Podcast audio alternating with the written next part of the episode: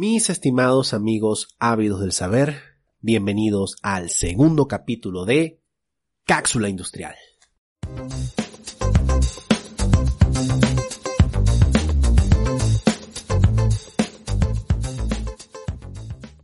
Buenas noches, estimados. Bueno, buenas noches porque lo estoy grabando de noche.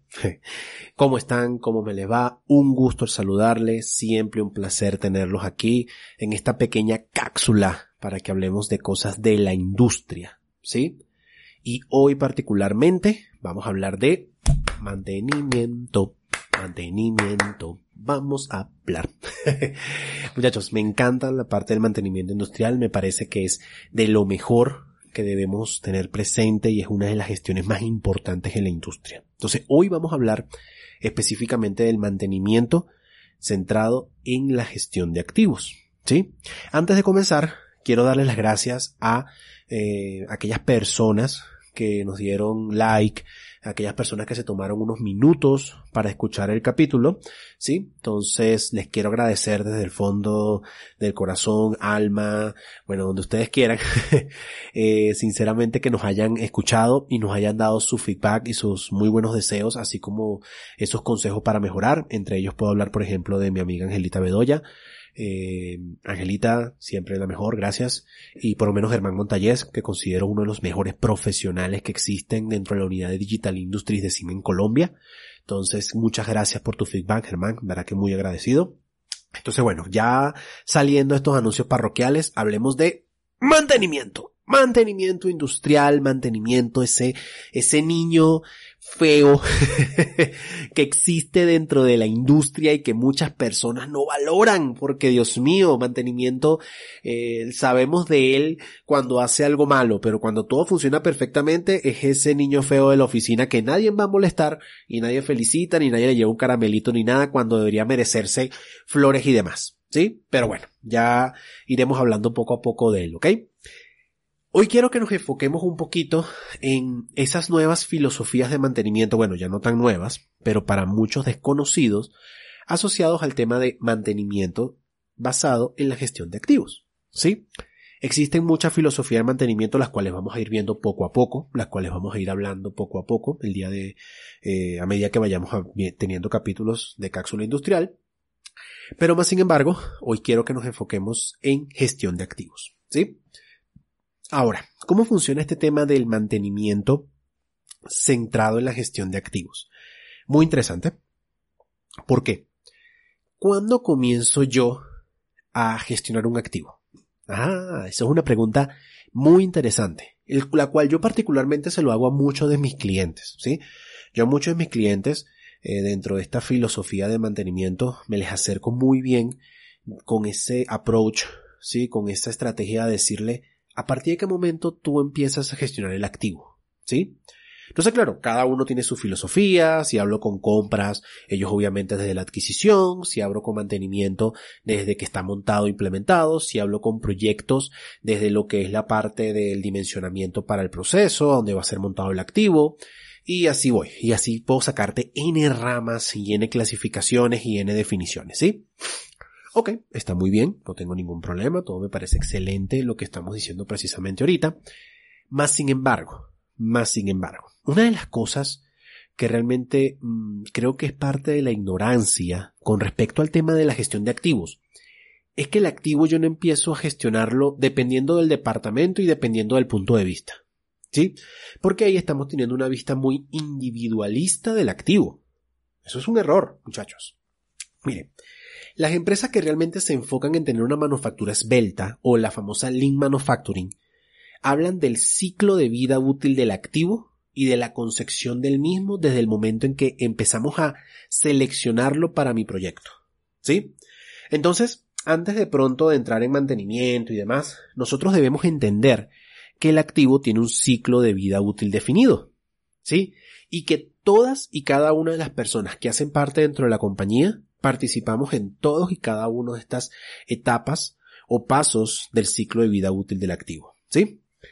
Los activos, muchachos, tienen básicamente cuatro pasos dentro de lo que es el ciclo de vida útil del activo. ¿Sí? Entonces, el primero de ellos es la adquisición del activo. ¿Qué quiere decir la adquisición del activo? Pues agarró mi gente de proyectos, empezó a dimensionar su activo, llámese ese motor, ese compresor, esa caldera, ese intercambiador de aire, bueno, lo que sea, ¿sí? Y empezó a ver un activo el cual nosotros, de alguna manera, debemos dimensionar para nuestro proceso. Pero entonces aquí es donde la cuestión se vuelve interesante. Si yo voy a adquirir el activo, ya a partir del momento que yo quiero el activo, yo no debo pensar esto solo como proyectos. En esta primera etapa de adquisición del activo, yo debo pedir una información la cual debo compartir con el departamento de mantenimiento, de calidad, de producción, todos, ¿sí? Porque básicamente todos y cada uno de ellos van a tener que ver con ese activo desde el primer momento en que fue instalado hasta el momento en que deje de funcionar, ¿sí? Entonces, en esta primera etapa de adquisición, yo, como compras, como cadena logística, como proyectos, debo considerar tres pasos básicos a tomar en cuenta para yo poder adquirir ese activo y decir, bien, cumple con las expectativas no solo mía de proyectos, sino con todo lo que vamos a trabajar con ese activo a partir del momento que se instale hasta que llegue a su desgaste. ¿Cuáles son esos tres pasos? Primero, hay que tener una información clara para tomar las mejores decisiones asociadas al activo. Yo debo saber qué información requiero yo de ese fabricante, de ese proveedor relacionado al activo para poder de alguna manera decirle a mantenimiento tenga y tome en cuenta cuando yo compre ese activo y deme su feedback. ¿Sí? ¿Qué información requiero yo del proveedor para que mi almacenista diga ese activo usted lo puede comprar y yo lo puedo almacenar acá? Señores, ¿por qué? Porque no solo se trata de dimensionarlo para que técnicamente cumpla con el proceso. Yo necesito un feedback de mantenimiento, de calidad, de producción, de almacén con respecto al activo. Entonces, ¿qué información le voy a pedir al proveedor basando en los distintos puntos de vista que te acabo de mencionar ahorita?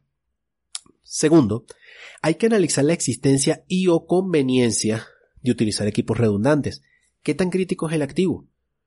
En dentro del proceso, ¿él va a funcionar solo él o requiere un maestro y esclavo?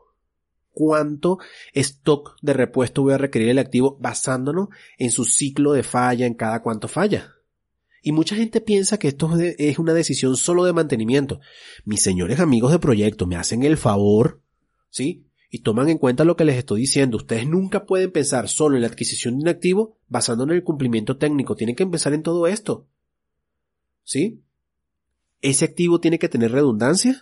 ¿Qué tan crítico es? Cuando hablo de redundancia, ¿es un maestro un esclavo, como por ejemplo las bombas de los sistemas contra incendio? ¿O estoy hablando de que debo tener un equipo montado en proceso más uno ya montado en almacén? Hágame el favor. Eso no es solo un trabajo de mantenimiento, eso es un trabajo de todos y cada una de las personas que hacemos parte del proceso como tal. ¿Sí? Y lo tercero, dentro de esta adquisición, es colocar en mira las decisiones estratégicas desde el punto de vista no solo del proceso, sino del activo.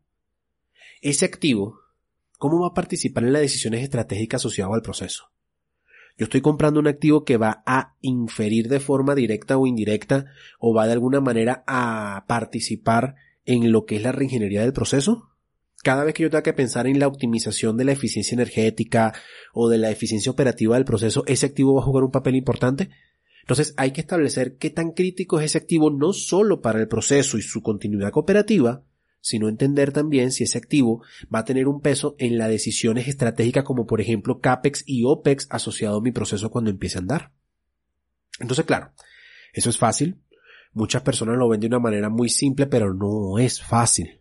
Y por favor, denme su feedback por las distintas redes sociales por donde estén escuchando este audio, ¿sí? Eh, por favor coméntenos, díganos si yo estoy equivocado, por favor, o denos su opinión para recalcar esta idea. ¿Sí? Entonces, la adquisición, tres pasos. Ya lo vimos. Bien.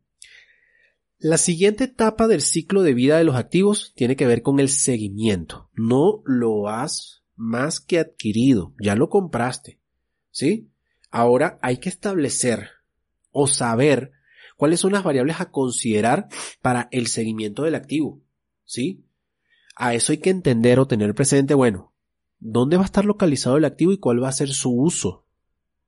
¿Sí? Hay que entender básicamente en qué parte de mi proceso mi activo va a estar presente. ¿Qué uso se le va a dar a ese activo? Y esto no solo tiene que ser un antojo por temas de llenar papel y tener una metodología definida, no señores, esto va más allá de eso. Inclusive hoy hay empresas que si quieren comprar un activo y ese activo tiene que pasar por nacionalización, esas eh, empresas gubernamentales que se encargan de la nacionalización te piden esta información, porque ese activo es redituable dentro de lo que es el aporte económico de esa empresa a la economía nacional de un país. Entonces fíjate que esto no es sencillamente un antojo más de mantenimiento, de producción, de calidad de proyectos, no, esta información es valiosa. Entonces hay que tener claro dónde se va a localizar el activo y cuál va a ser su uso. Lo segundo dentro del seguimiento es si ese activo va a estar, va a ser auditado, cuáles son esas variables para decir que está conforme con lo establecido o exigido por la auditoría. ¿Sí? Si eso va a ser un activo que va a entrar dentro de las auditorías de ISO 9001, por ejemplo, ¿sí? Y aquí estoy evaluando, por ejemplo, el departamento de mantenimiento o producción con respecto a ese activo, bueno, cuáles son las características que definiría la conformidad o no conformidad. ¿Y por qué es importante? Porque si yo en esta etapa de seguimiento del activo no tengo claro que esa variable tiene incidencia, no voy a tener claro entonces tampoco cuáles son los proyectos de reingeniería, mejora, cambio, modificación que debo hacer para cumplir con la conformidad de ese activo dentro de una auditoría.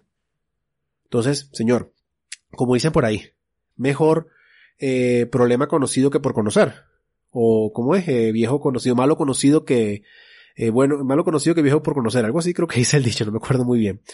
A lo que voy es que es mejor tener claro las cosas antes que pasen que ya cuando pasan. Muchos errores tienden a darse cuando arranca un proceso, hay un activo, se hace una auditoría y no se tenía claro que habían unas variables de exigencia de conformidad asociadas a ese activo y por consiguiente no se hicieron ajustes a los procesos necesarios para lograr la conformidad de ese activo dentro de una auditoría. Entonces hay que ver cuáles son las conformidades que debe cumplir ese, en ese activo en base a una auditoría. 9001, 45001, 18, eh, 14001, bueno, las que sean, ¿sí? Y tercero, dentro de esta etapa de seguimiento del ciclo de vida de los activos, tiene que ver con las garantías e información histórica. Esta es súper importante. Sobre todo para mi gente de mantenimiento. Ellos están ansiosos, ellos quieren, ellos quieren comida, señores, ellos quieren información para poder gestionar esto bien. Entonces, ¿qué quiero decir con eso? ¿Cuáles son las garantías asociadas a ese activo? ¿Qué garantías tiene ese activo? ¿Cuánto es su garantía? ¿Es una garantía extendida? ¿Es una garantía básica? ¿Es una garantía de reparación local? A mí me sorprende lo mucho de los clientes que lastimosamente no se le transmite la información completa cuando uno les dice que la garantía que yo le doy a ese activo es con respecto a la instalación, ¿sí? O con respecto a la operación del activo basado en las condiciones de fábrica, o por ejemplo que yo solo voy a responder con respecto a esa garantía basándome en la reparación local en mi centro de reparación. Y la expectativa del cliente era otra. Tuve un caso de un cliente que el activo llegó con daño, ¿sí? No leyó las condiciones, ¿sí? Del, del, contrato y se dejó claro, se le dejó claro al cliente que yo le respondía pero en mi centro de reparación local. El cliente esperaba que yo sencillamente fuera a Alemania o fuera a Singapur o fuera a China o fuera a Estados Unidos a buscarle un repuesto y montárselo nuevo en la planta. Cuando yo le dije, no señor, le hace las garantías. Entonces la gente de proyecto, claro, reclamó y demás, pero yo dije, pero léanse las garantías. Y mantenimiento dijo, ciertamente Eduardo, tienes razón, no nos leímos las garantías y a mí no me transmitieron esa información. Porque de haber sabido eso, o levanto la mano o me quejo o le pido que ustedes me adapten las garantías siguiendo los costos que sean necesarios para eso. Entonces, muchachos, es muy importante, ustedes mis amigos de proyectos, ustedes mis amigos de que están dimensionando proyectos como tal, por favor, pendiente del tema de las garantías. Y este niño mantenimiento que lo que quiere es comer, comer, comer información y quiere que tú le des información para poder trabajar en función de, te está pidiendo que por favor le digas qué información histórica hay que levantar o tener con respecto al activo. ¿Qué quiero decir con eso? Es increíble la capacidad que tenemos algunas personas de comprar activos y no saber cuáles son las variables que debemos medir de ese activo ni qué tipo de variables debemos medir ese activo. Entonces montamos el activo, lo instalamos, pero no montamos los equipos de medición necesarios para obtener las variables asociadas al activo. Entonces estamos mal, señores, estamos muy mal, porque comenzó el proyecto con una pata mocha, como dicen en mi tierra, ¿sí?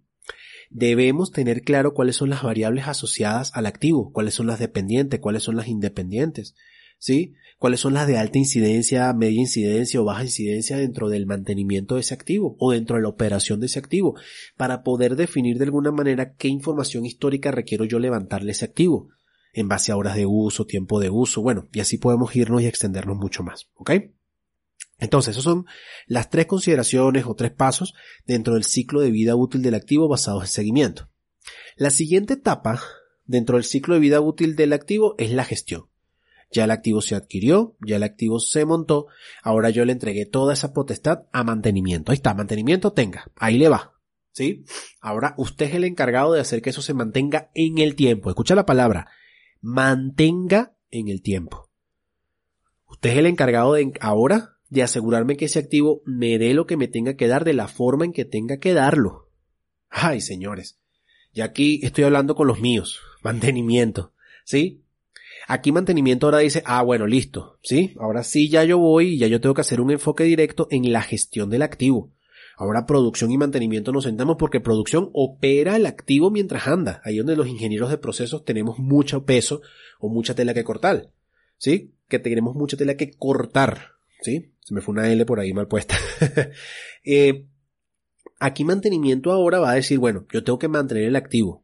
Para eso, dentro de esto del ciclo de vida de los activos, hay que definir cinco cosas básicas. Uno, ¿cuál es la criticidad del activo? ¿Qué tan crítico es ese activo? Voy a utilizar una metodología AMEF, una metodología PQM, TQM, bueno, la que tú quieras, para definir la criticidad del activo. Hágale, pero defíname la criticidad del activo, sustentado en números, sustentado en matemáticas, sustentado en juicio de expertos, sustentado en entrevistas, sustentado en algo, señores, que sea real. No nos pongamos a hacer esto a dedo. ¿Sí? Lo segundo es definir todas las rutinas de mantenimiento preventivo, predictivo, correctivo asociado al activo. Lo tercero es cómo va a ser medida la productividad del activo, en base a su uso, en base a las horas, en base a la carga, o sea, cómo se va a medir la productividad de ese activo. Lo cuarto, mantenimiento tiene que decir, señor, desde que usted me dio la, la, adquisición, desde que usted me dio la información de la adquisición del activo, yo sé que ese activo mínimo debe tener los siguientes repuestos siempre disponibles para poder operar de forma correcta. Entonces tienes que definirme todos los repuestos, así como todos los suministros que requieren ese activo para poder operar bien y tenerlo claro. No solo claro, tenerlo parametrizado, definido y contextualizado basados en el proceso. Y lo quinto es establecer la filosofía de mantenimiento asociado a ese activo. Ten mucho cuidado con esto. Mucha gente confunde filosofía de mantenimiento con lo que dije anteriormente en el punto 2, que era qué rutinas de mantenimiento preventivo, predictivo y correctivo. No, no, no, no, no, no, no. La filosofía es decirme en este momento cómo usted va a gestionar ese activo desde el punto de vista de mantenimiento. Bajo una filosofía de TQM, TPM, RCM, RBM, ¿cómo? Basado en confiabilidad del activo, criticidad del activo, eh, basado en una producción total, eh, bueno, ¿en qué? Hábleme, señor, mantenimiento autónomo, ¿en qué? Filosofía de mantenimiento no tiene que ver con rutina de mantenimiento. Todos los activos tienen una rutina de mantenimiento basados en su patrón de falla. Aquí lo que nosotros debemos entender es, dígame, en bajo qué filosofía va a gestionar usted ese activo. Y la última etapa, dentro del ciclo de vida útil del activo, tiene que ver con la venta. Ay, esto sí es un error clásico, señores. Adquirimos el activo. Sabemos qué seguimiento le voy a hacer al activo. Sabemos cómo lo voy a gestionar. Pero ¿has pensado qué vas a hacer con ese activo cuando yo llegue al final de su vida útil?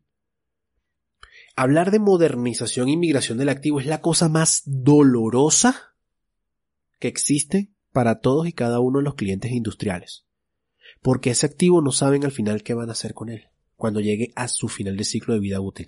Y yo sé que estás pensando en este momento, pues Eduardo, si se llegó a su final de ciclo de vida útil, lo mando a la chatarrilla. Señores, eso puede ser cierto para ciertos tipos de activos donde ya no hay más nada que sacarle y no hay manera de que de alguna manera pueda ser aprovechado. Pero no todos los activos son así. Hay activos en los cuales nosotros podemos pensar, por ejemplo, en vender y no desechar. ¿Sí? Hay activos los cuales yo le puedo hacer valuaciones a medida que se van usando para definir en qué momento lo puedo sacar a vender y utilizar ese retorno de dinero para la operación y poder justificar comprar o migrar o modernizar a otro activo. Esto es muy difícil si yo no tengo claro la ingeniería económica asociada al activo. Y eso es, digamos, casi que el único punto que viene dentro de esta última etapa del ciclo de vida útil de los activos. Hay que aplicar una ingeniería económica basado en vender y no desechar, basado en valuaciones técnicas económicas y basado en el, el retorno del dinero asociado a la producción, ¿sí? Para poder de alguna manera justificar la modernización o migración del activo, tomando en cuenta el, el aspecto económico. Entonces, estoy seguro que los tres primeros pasos de adquisición, seguimiento y gestión son muy claros para muchos, pero el último tiende a manejarlo más que todo la gente de logística, la gente de almacén, ¿sí? La gente que tiene que ver con administración de activos y que tiende a ser un dolor de cabeza. ¿Por qué? y esto es interesante, ¿no? Eh, ¿Cuántos de nosotros nos hemos acercado a un cliente y hemos entendido su punto de vista con respecto a la administración de almacenes? Creo que muchos de nosotros nos hemos enfocado en decirle al cliente compre repuestos, tenga repuestos a la mano. Pero ¿cuántos de nosotros nos hemos sentado con el cliente a escuchar su mayor dolor de cabeza, que es tener el almacén lleno de repuestos y que el ciclo de vida útil del activo avanza, avanza, avanza, avanza, hasta que llegó la obsolescencia. Y nunca se usó, nunca se consumió. Eso es una muy mala gestión. ¿De quién? ¿De almacén? Puede ser. ¿De mantenimiento? Dime si fue, si fueron ellos los que determinaron que se necesitaban repuestos de eso. Eso es lo interesante porque determinar el stock de repuestos asociados a un activo tiende a ser algo matemático, slash estadístico, slash histórico, slash de experiencia de muchas personas que rodean el activo. Entonces, basados en eso, muchachos, hay que tener en cuenta de que el ciclo de vida de un activo no solo termina con el daño del activo y el cambio a algo más nuevo, sino también analizar qué puedo hacer yo con ese activo una vez yo lo desincorpore, porque, cierto, es muy fácil decir, desecho el activo cuando se quemó y ya no lo puedo reparar, o me sale más fácil la eh, comprar un nuevo que la reparación, o más barato, más económico, ¿no?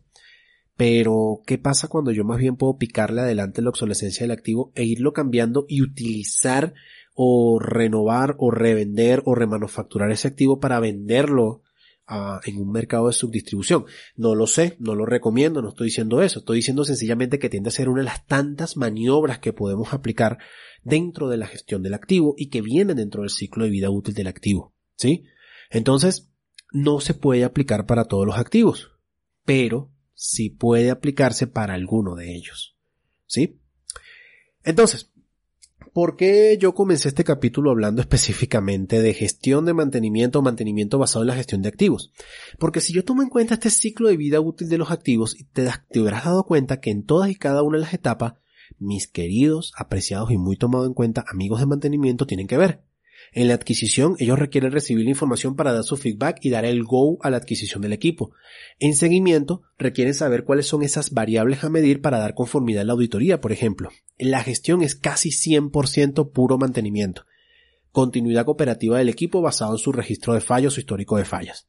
Y en la venta, mantenimiento tiende a levantar la mano y decir yo requiero cambiar el activo para poder conseguir la mejor condición operativa del proceso basándonos en el activo nuevo que vayamos a adquirir. Entonces, todo esto juega un papel súper importante en el ciclo de vida de los activos y mantenimiento está en cada uno de ellos. ¿Sí? Ahora, ¿cómo debe ser una gestión de mantenimiento cuando me estoy basando directamente en el activo y en su comportamiento? Aquí hay un término, muchachos, que vamos a ver en el, en el próximo capítulo de Cápsula Industrial que tiene que ver con gestión de mantenimiento basado en la confiabilidad del activo. Eso lo vamos a ver más adelante. Sé que confiabilidad de activos es así como que, sí, porque hay mucha estadística, mucha distribución probabilística, mucho de cálculo de incidencia de supervivencia o cálculo de, de probabilidad de falla, que a mí me apasiona también ese tema.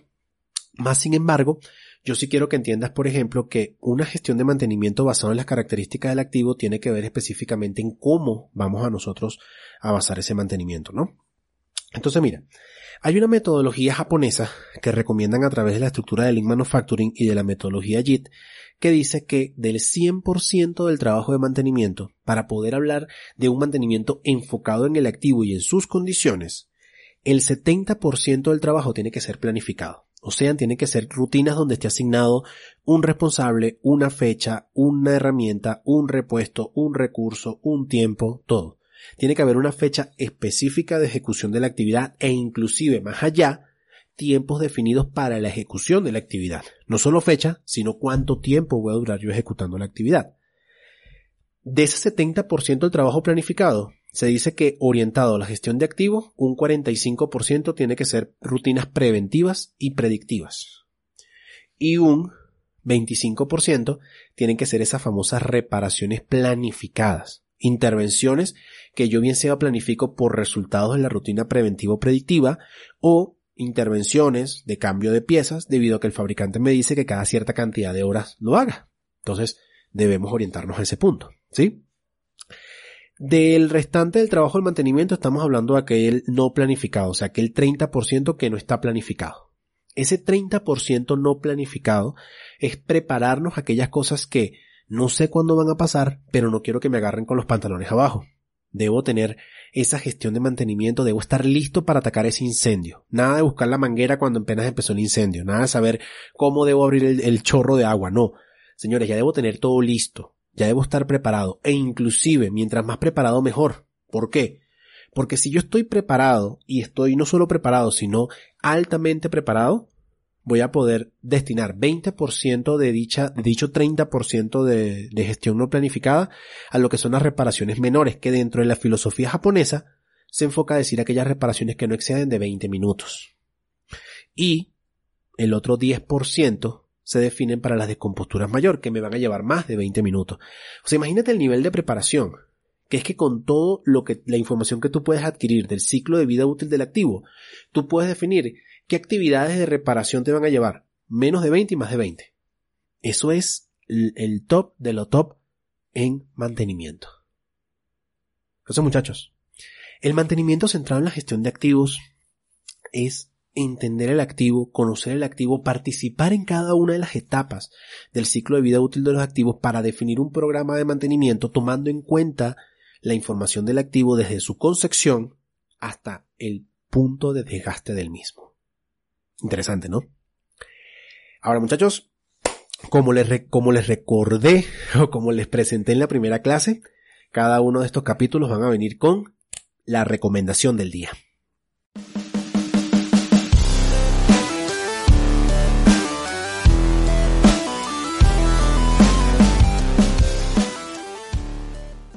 Ahora bien, ¿cuál es la recomendación que les quiero dar el día de hoy? Si tú vas a enfocar tu mantenimiento basado precisamente en lo que dijimos ahorita en el activo, gran parte de la recomendación que sale de los expertos es que siempre tengas unas rutinas de mantenimiento preventivos eh, y predictivos asociados precisamente al activo. Y tú sabrás precisamente cuáles son esos tipos de, de, de mantenimiento que le vas a hacer al activo porque para eso vas a conocer el activo, ¿cierto?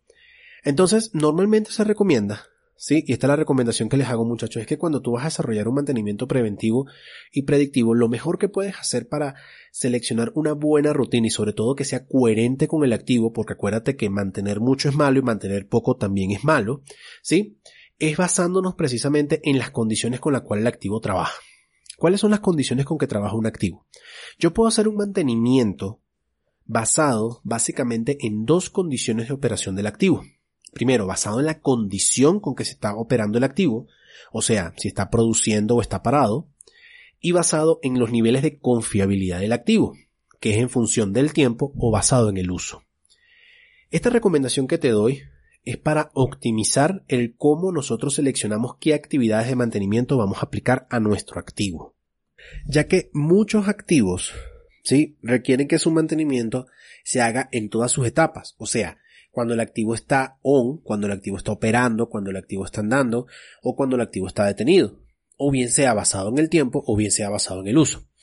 Entonces, si tú quieres seleccionar una correcta rutina de mantenimiento preventivo y o predictivo, debes tomar en cuenta entonces cuáles son las condiciones o las actividades que debo aplicar al activo cuando está andando, cuando está detenido, o bien sea, según el fabricante, basadas en el tiempo o basadas en el uso.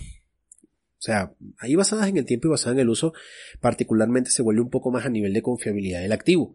Si el fabricante me dice, señor, cada mil horas cámbiame el rodamiento, así tu análisis de vibración está indicando que ese rodamiento está bien, entonces te vas a encontrar en una encrucijada. O le hago caso al fabricante, o me voy más por el resultado del, del, análisis predictivo de vibración. Mm, ahí hay que buscar el punto medio, ¿no? Y basado en el uso, si el fabricante te dice, mire señor, para este proceso específico, cada mil cajas, cada mil toneladas transportada por esta banda, cámbieme la banda. Señor, pues ahí entonces tú tienes que jugar más con qué cantidad de recursos tengo yo para que cada mil toneladas pueda hacer el cambio de la banda. Siempre va a existir ese punto medio. Lo que sí es que por favor tengas considerado estos cuatro escenarios. divididos entre basado en condición y basado en niveles de confiabilidad. O sea, qué actividades puedo hacer con la máquina andando detenida o qué actividades debo hacer basado en el tiempo o en el uso de dicho activo. ¿Sí? Entonces muchachos, creo que con esto, esta recomendación es para poder optimizar nuestras rutinas de mantenimiento y con esta recomendación nos podemos despedir. Muchísimas gracias por acompañarme el día de hoy. En el siguiente capítulo de Cápsula Industrial vamos a hablar del mantenimiento centrado en la confiabilidad súper interesante.